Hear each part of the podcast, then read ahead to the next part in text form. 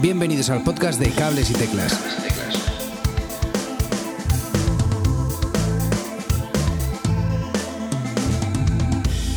Muy buenas a todos, mi nombre es Edu Herrera, muchas gracias por escuchar Cables y Teclas un día más. Antes de nada quería pedir, disculpas por no eh, haber publicado ningún podcast durante estas fiestas, la verdad es que ha sido mucho lío, supongo que para, para todos. Eh, y no he tenido tiempo, sinceramente, de hacer eh, este episodio hasta ahora. Además, quería hacerlo bien, hacerlo con tiempo, porque es un tema muy especial para mí y quería, quería que quedase muy, lo mejor posible, vamos. Pero vamos primero con las noticias. Vetusta Morla lanza un nuevo álbum de estudio eh, basado en mismo sitio, distinto lugar, simplemente reconstruyendo las canciones, dándoles una nueva vuelta de tuerca a, las canciones que ya publicaron en el, en el disco. Además, ha cerrado este año 2019 con un triple concierto en el Withing eh, Within Center eh, con lleno absoluto los tres, los tres días. Yo no sé cuál es el techo, el techo de esta banda. Fin de gira de Morgan en un doble sold out en la Riviera, en Madrid. Eh, es un lujazo poder ver a esta banda crecer y mm, como, como lo está haciendo desde, desde hace nada, muy poquitos años. Os recomiendo de verdad ir a verles en directo cuando tengáis la oportunidad porque son una auténtica bandaza, con auténticos musicazos. Guns N' Roses en Sevilla. Van a dar un único concierto en España y será en Sevilla, en el Estadio de la Cartuja, el día 23 de mayo, con entradas a partir de 45 euros hasta. Bueno, hay un pack eh, super VIP que cuesta más de 1000 euros, que no sé exactamente lo que incluye, pero bueno, quien pueda, que se lo gaste. Eh, tenemos un nuevo dispositivo eh, MIDI inalámbrico que se llama CME WIDI Master y básicamente eh, consiste en poder conectar dos dispositivos vía MIDI sin cables, olvidándonos de los cables. Utiliza la tecnología Bluetooth LE, que, mm, bueno, pues si no sabéis, es, eh, digamos, la, preferida para enviar eh, MIDI sin cables, gracias a que, a que bueno, reduce la latencia considerablemente. Básicamente, lo que nos permite es eso, conectar mediante dos aparatitos de, estos, dos CMEs, poder conectar un teclado con otro que, que no tengan esta posibilidad. También se podrá hacer envíos a un ordenador, un iPad pero principalmente su función es esta. Lo malo, que todavía no existe, que está, que está en, no sé, cómo llamarlo, en fase de, de prelanzamiento o fase de financiación y tal. El precio, en principio, si vais a la página web que os dejaré en el enlace, es de 39 dólares en Estados Unidos en lugar de 59, que será el precio final. Eh, digamos que es una oferta para, esta gente que se lance a, comprarlo a ciegas. Es muy, muy, muy interesante porque le da una nueva vidilla a, aparatos que, bueno, que no podríamos conectar de otra, de otra manera. Y así, de paso, nos quitamos, nos quitamos los cables. En otro orden de cosas, eh, he estado probando Moisés, la página web que os dije eh, en un podcast anterior que sirve como para separar la voz del resto de la música en archivos de audio y está francamente bien, mucho mejor de lo que, de lo que esperaba. No solo, no solo te separa la voz del resto de la, del resto de la música, sino que también puedes eh, hacer una separación por pistas. A ver, eh, hay que cogerlo un poco con pinzas esto, pero, pero funciona mejor de lo que esperaba. Hace una separación por pistas de bajo, batería, piano y una categoría que llama otros, en la que se suelen incluir guitarras y efectos, pero bueno, dependerá de, la canción. Y claro, otra pista para la, para la voz. El resultado es mejor eh, cuando mejor calidad tiene el audio, el audio original. Puede, puede importar directamente desde YouTube, pero ya os digo, mejor eh, cuanto mejor calidad tenga el archivo original, eh, bueno, de hecho en YouTube hay, hay, audios de muy buena calidad y, está funcionando, lo, lo, que he probado ha funcionado bastante, bastante bien. Eh, el resultado son varios archivos WAP, uno por pista, para importar directamente en tu DAO preferido o escucharlo en, tu reproductor. muy, muy recomendable. Os, dejo, os vuelvo a dejar el enlace en la, en la descripción de este episodio. También os dejo un enlace en las notas del episodio a un artículo de Engadget muy interesante sobre los mejores controladores MIDI económicos. Seguro que a más de uno le va a venir bien en estas fechas, sobre todo eh, pues eso, para, hacer algún regalo o regalároslo a vosotros. Se trata de, controladores de pequeño tamaño, pero que de verdad son muy, muy, muy útiles. Más noticias. Eh, el órgano de, el órgano Hammond de ICA Multimedia llega, llega en versión para iPad. Eh, ofrece, bueno, más o menos las mismas eh, posibilidades que te ofrecía ya como VST en, Mac. Eh, digamos que diferentes eh, configuraciones, emuladores de altavoces Leslie y tal, pero ahora en, iPad en una, en una aplicación que puedes encontrar en la App Store por 99,99 dólares. Eh, más noticias. Apple, Google, Amazon y Zigbee se alían para crear un, estándar de comunicación de dispositivos, eh, dispositivos inteligentes. Básicamente lo que han firmado es un, un comunicado en el que se comprometen a, aumentar la compatibilidad entre productos para el hogar inteligente. Básicamente, la idea es que, exista un mismo lenguaje en el que un proveedor, digamos, un fabricante, pueda basarse para hacer dispositivos que sean compatibles con las tres principales plataformas, que son Google, Apple y Amazon, y bueno, Zigbee, que es un, que es un proveedor. Está muy interesante porque de cara al futuro tendrá mucho sentido que esto sea así, y ya no tendrás que estar mirando de si en la caja eh, si es compatible con tu Google Home o con tu HomePod, porque en teoría van a tener el mismo, el mismo lenguaje y todo va a ser compatible.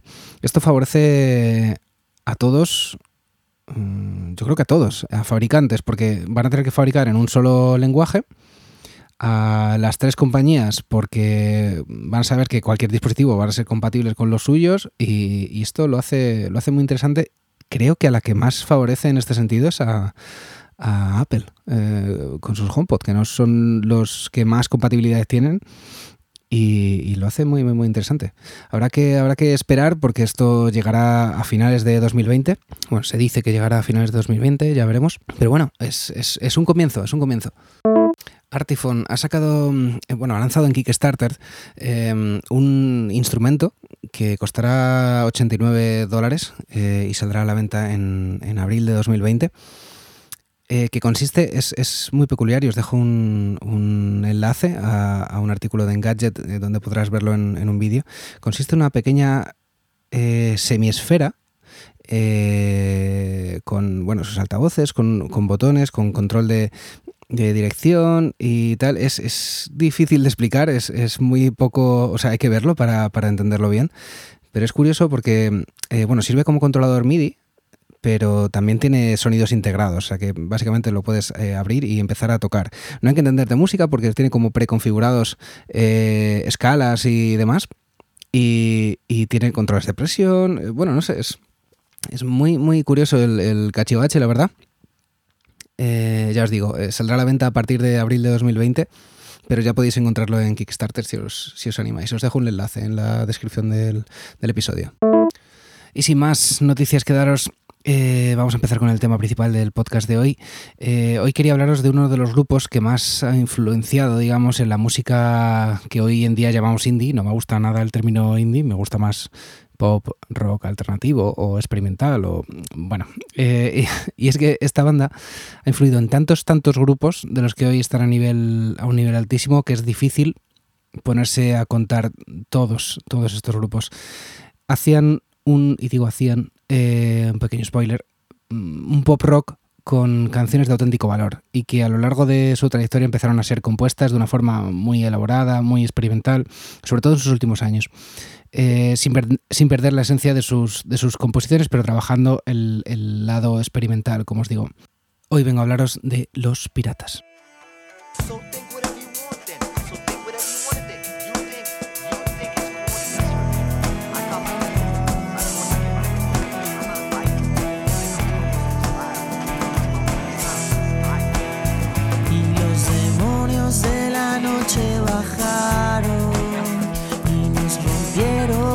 La banda la componen Iván Ferreiro como cantante y, líder de la banda, Alfonso Román a la guitarra, Paco Serén eh, como teclista y guitarrista, eh, Pablo Álvarez al bajo, Javier Fernández, conocido como HAL 9000 a la batería, y Raúl Quintillán como, como teclista. La banda empieza a formarse en 1989, pero no es hasta 1992 cuando publican su primer álbum. Eh, un álbum que es curioso, fue producido por el sello de Warner pero grabado en directo. Eh, la banda tenía un buen, un buen nivel eh, en directo y decidieron entre Warner y ellos hacer un disco así. Esto abarataba, abarataba costes de producción y, y preproducción, digamos, y fue una forma de facilitar la salida a la venta del primer disco de los Piratas. Un año después, en 1993, sale a la venta el primer álbum de estudio. Se llama Quiero hacerte gritar. El disco ya contenía temas eh, que se grabaron en el disco anterior, pero en esta ocasión en estudio. Y se grabó en, unos estudios en Oxford con una cantidad de medios eh, devastadora, eh, enorme, para, una banda que acaba de iniciarse. Tanto que, mm, que, yo creo que un poco les, les abrumó sus inicios. Pero por suerte, en 1995 publican su segundo álbum llamado Poligamia.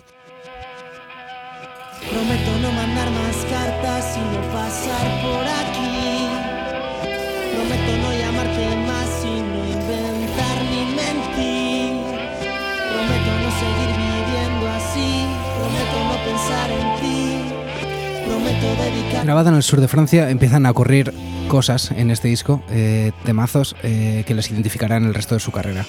Prometo que a partir de ahora lucharé. Reality Show, El Mundo de Wayne, Mi Tercer Pie, Promesas que no valen nada, que es lo que son ahora mismo, y, empiezan un poco a definirse como banda, dejando que, los temas hablen por sí solos, pero eh, sin dejar de experimentar, y haciendo temas muy, muy, muy interesantes como Kina.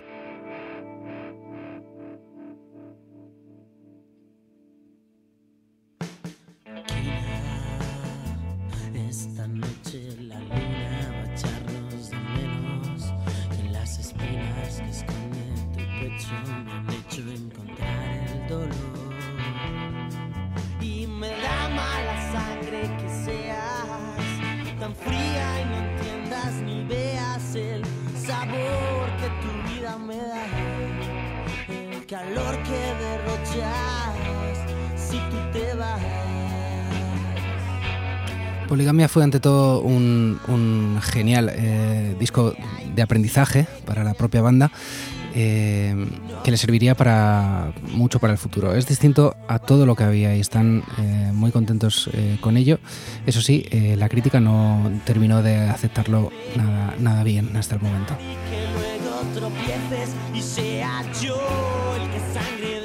Pero ellos siguen y en 1997 sale a la venta Manual para los Fieles.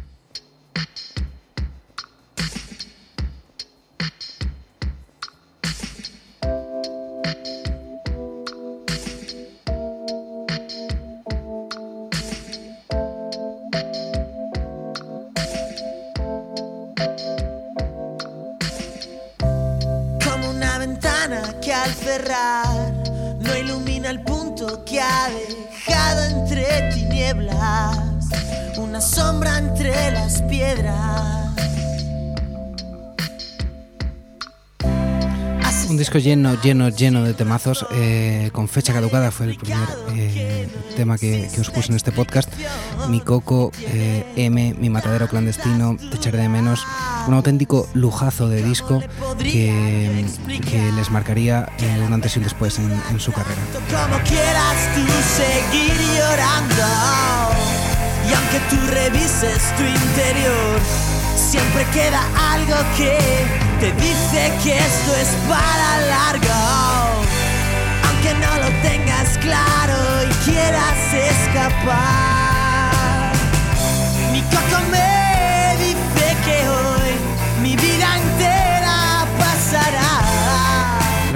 Madrid, en los estudios Peyton, eh, tuvo bastantes problemas eh, a la hora de la grabación, con desacuerdos con la, con la discográfica. Había mal clima eh, por las condiciones y, bueno, sin embargo, se consiguió recuperar y salió un disco tremendo.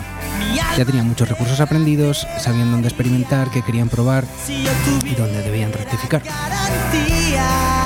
Es un disco eh, con un tinte quizá más, más cálido en el que se ha intentado eh, utilizar eh, nuevos elementos como, una zanfona, que es un, tipo de instrumento gallego, y en el que han participado bastantes artistas invitados como Anton Reixa, Ancho Pintos, Pepa Junquera, Nicky Puig de Los Sencillos y Soledad Jiménez. No se olvidó ni tampoco repitió. El público aceptó encantado este nuevo sonido, ahora sí, Y tanto es el nivel que mi matadero clandestino aparecerá en la versión española de, la película Batman, Batman y Robin, ese, ese nivel. La, crítica, sin embargo, no lo aceptó tan bien, eh, siguió sin ser, buena, pero ellos se habían profesionalizado sin perder ese espíritu alternativo y, sin perder sus, señas de identidad. Ya no eran solo canciones, sino que tenían muchos ingredientes nuevos y con criterio.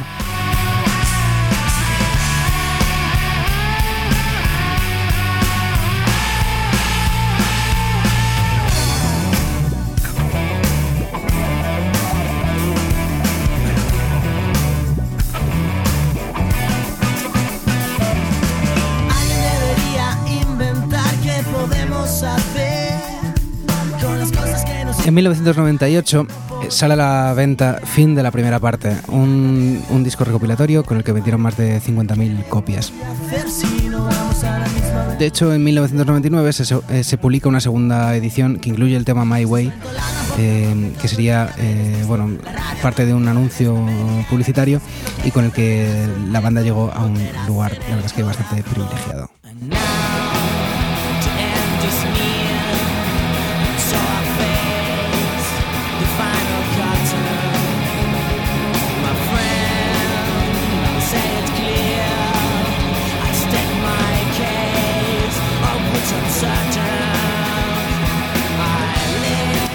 Año 2001 sale a la venta Ultrasónica.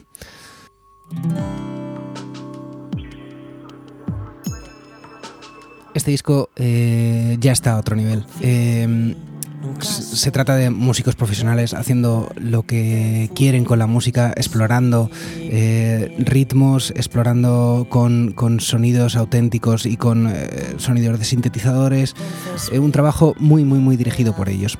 Querían descubrir nuevos aires desde nuevas ideas y a nivel técnico, ya digo que eran muy, muy profesionales. Loops, amplis a todo volumen para conseguir una distorsión natural y bajos contundentes que dan un aire nuevo como nunca se había escuchado algo ha cambiado. ¿Dónde estás?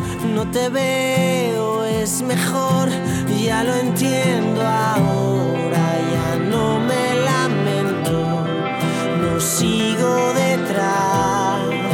Hay una historia detrás de, años 80, es que fue un single elegido por Warner, por la compañía, previamente a ser grabado. Normalmente, normalmente los singles se hacen una vez ya tienes un, primer máster o una idea más clara de lo que va a ser el tema.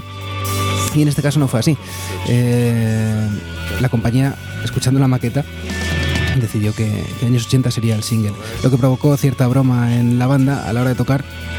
Y todo esto se aprecia. La rabia de, Iván cantando le da, le da un aire muy especial y quedaría para siempre como el tema más importante de los piratas.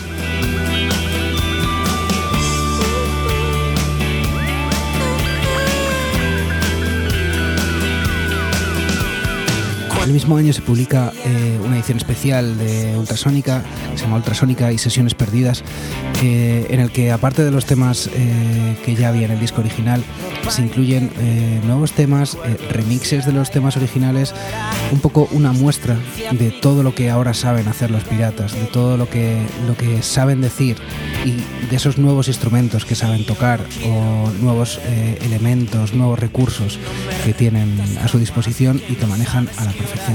Las 7 y 27 o no, ya terminé. No te echaré de menos en septiembre. Verano muerto, veré a las chicas pasar.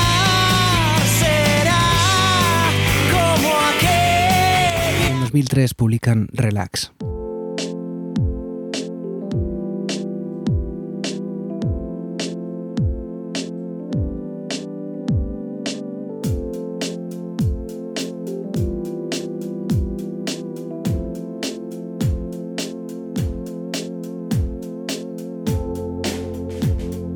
Relax es un disco eh, muy diferente en el que se graban los temas en un proceso de transformación, el que no tienen un, fin claro. Digamos que el destino de la banda aquí, en este punto, era una incógnita. Muchos tenían eh, en mente, aunque no, se, aunque no se verbalizase, muchos tenían en mente eh, continuar sus carreras en solitario. y había una cierta sensación eh, de que este sería el último disco de los piratas.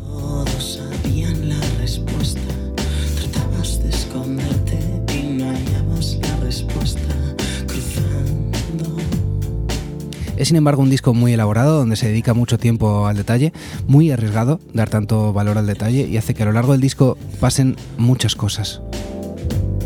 Muchos ambientes, sonidos analógicos, loops y ruidos de sintetizadores llevados al milímetro.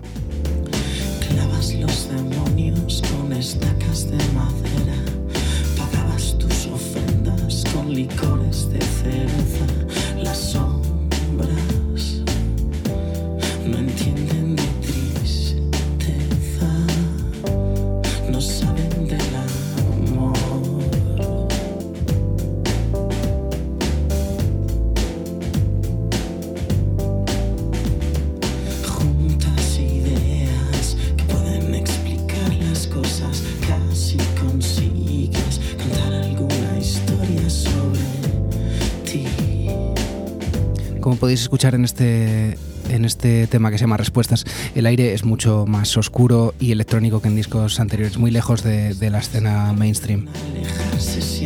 Tras esto empiezan a correr rumores sobre la separación de la banda y el 23 de octubre de 2003 eh, eh, graban un, concierto en la Riviera, en Madrid, eh, del álbum titulado Fin de la Segunda Parte, con artistas invitados como Bumburi, y Amaral, un, un disco de, de, primerísimo, primerísimo nivel. Todo apagado, reconozco más mis partes feas, es mi capacidad.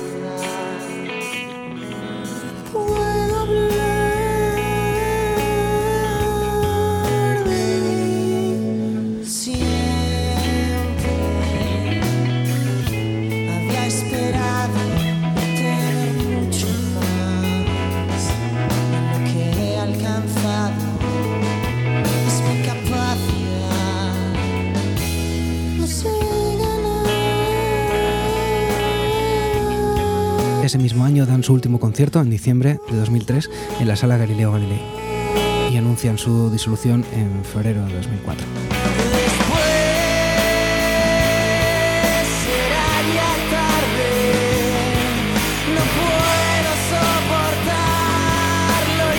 Al final me voy a emocionar grabando, grabando este podcast. Otro día eh, habría que hablar de la trayectoria de Iván Ferreiro en solitario, de que da para otro, para otro podcast, pero solo comentar que fue muy, muy, muy interesante verle volver a empezar en un proyecto de cero y comentaros que tenéis una muy buena oportunidad de escuchar una reedición de sus temas gracias a este recopilatorio que ha salido hace unos poquillos días que se llama 15 años entre canciones para el tiempo y la distancia. Os dejo un enlace en las notas del episodio. Como decía al principio, es innegable la influencia que ha tenido en la música pop rock de este país, este grupo. Eh, mucha más de las que, de la que probablemente eh, ellos mismos pensaban que, iban a tener o creían que iban a tener en ese, en ese momento en el, que, en el que decidieron abandonar la banda.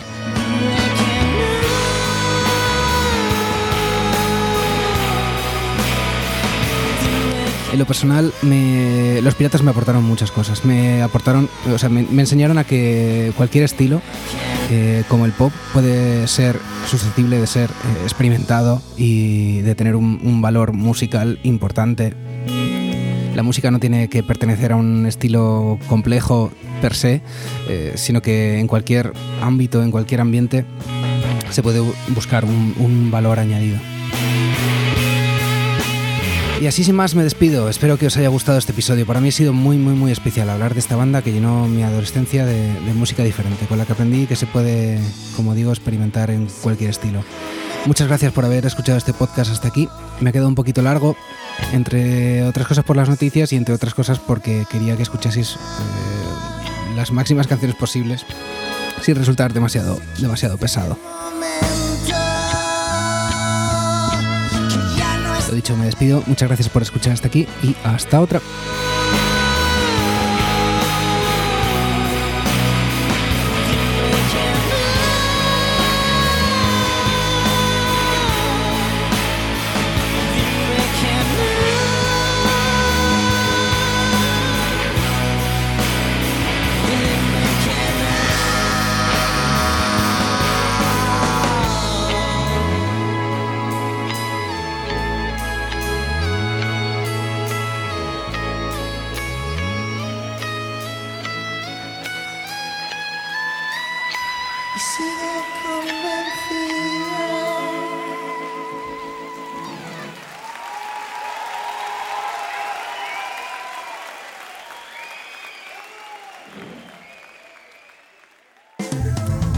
Programa de hoy. Si te has quedado con ganas de más, suscríbete en las plataformas de podcast habituales. Y puedes seguirme en Twitter en arroba cables y teclas.